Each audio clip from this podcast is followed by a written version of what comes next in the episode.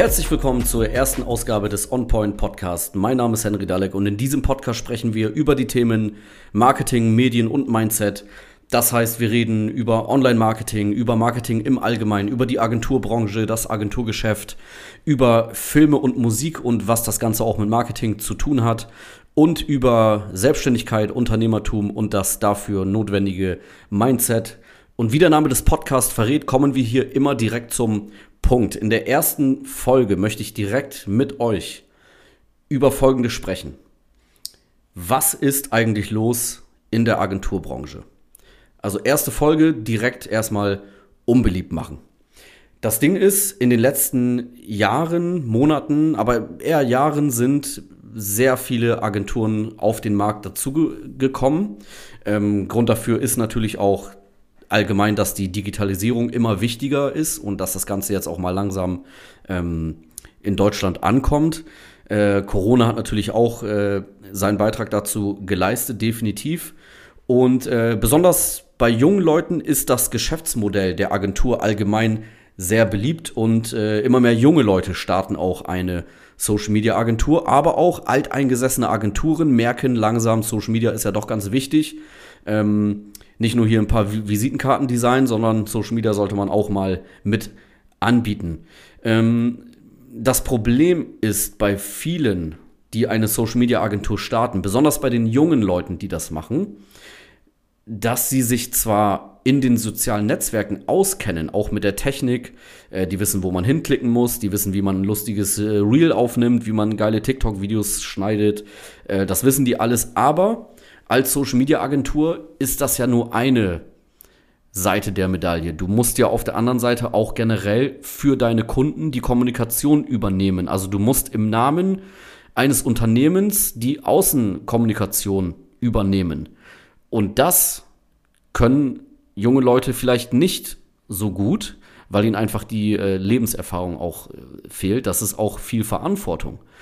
Übernimm mal den Account von einem Unternehmen was äh, überregional aktiv ist oder auch regional, ist ja egal.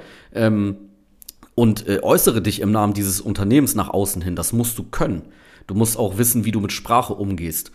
Und das können halt viele äh, junge Menschen einfach nicht.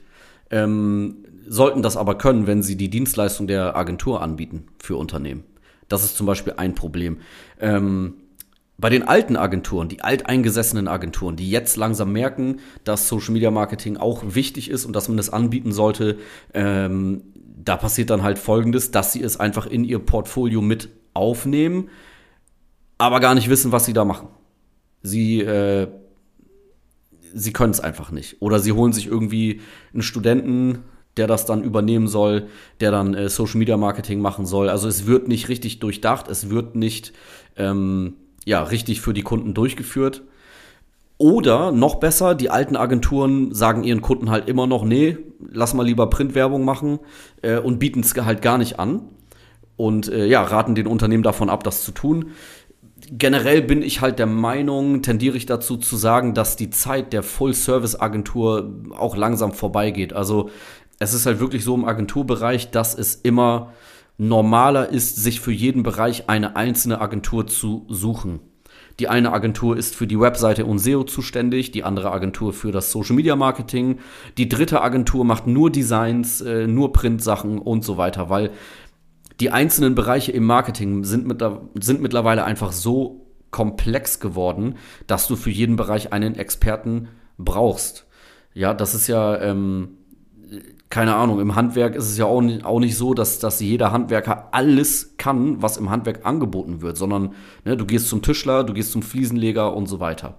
Für jeden Bereich äh, braucht es seine Experten und das ist im Online-Marketing definitiv so, weil alles sehr komplex geworden ist. Was mich aber wirklich aufregt, was wirklich das Problem ist, warum ich auch äh, frage, was überhaupt los in der äh, Agenturbranche ist, im Moment, derzeit, mittlerweile, keine Ahnung. Ähm, irgendwie ist es bei Online-Dienstleistern üblich, zu übertreiben und zu faken.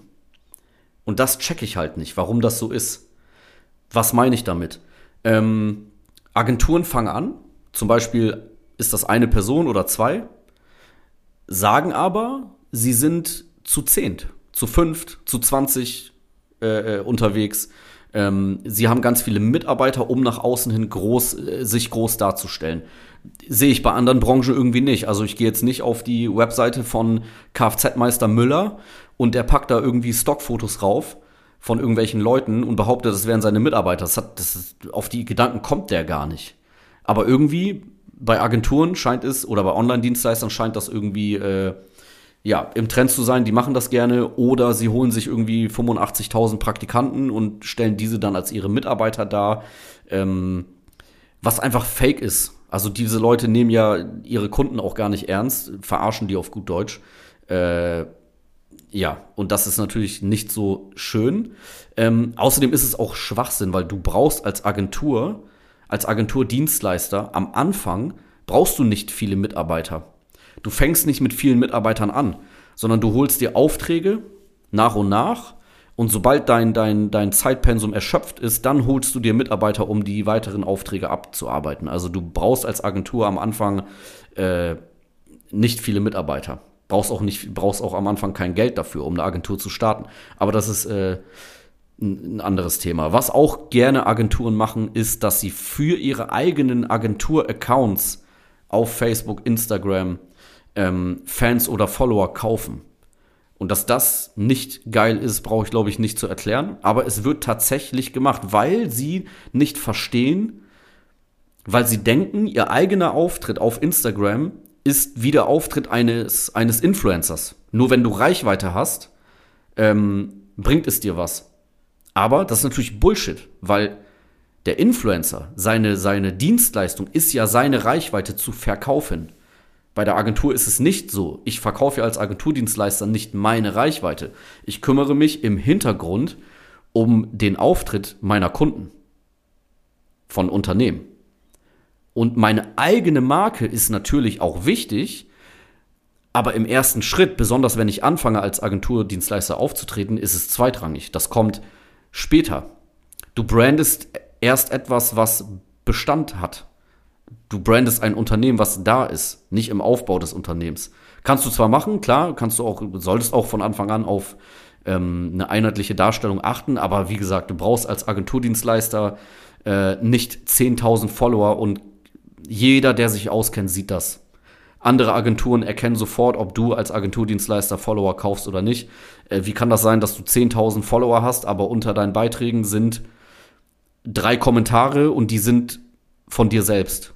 Oder von Leuten, die du kennst oder deinen Freunden und alle anderen kommentieren nicht. Das, das ist, wie gesagt, das macht keinen keinen Sinn. Ähm, warum sollte auch eine Agentur 10.000 Follower haben? Wieso? Wieso sollte man dir als Agentur folgen? Du bietest eine Dienstleistung an für andere Unternehmen. Das ist für die Allgemeinheit, für die meisten Menschen ist das uninteressant.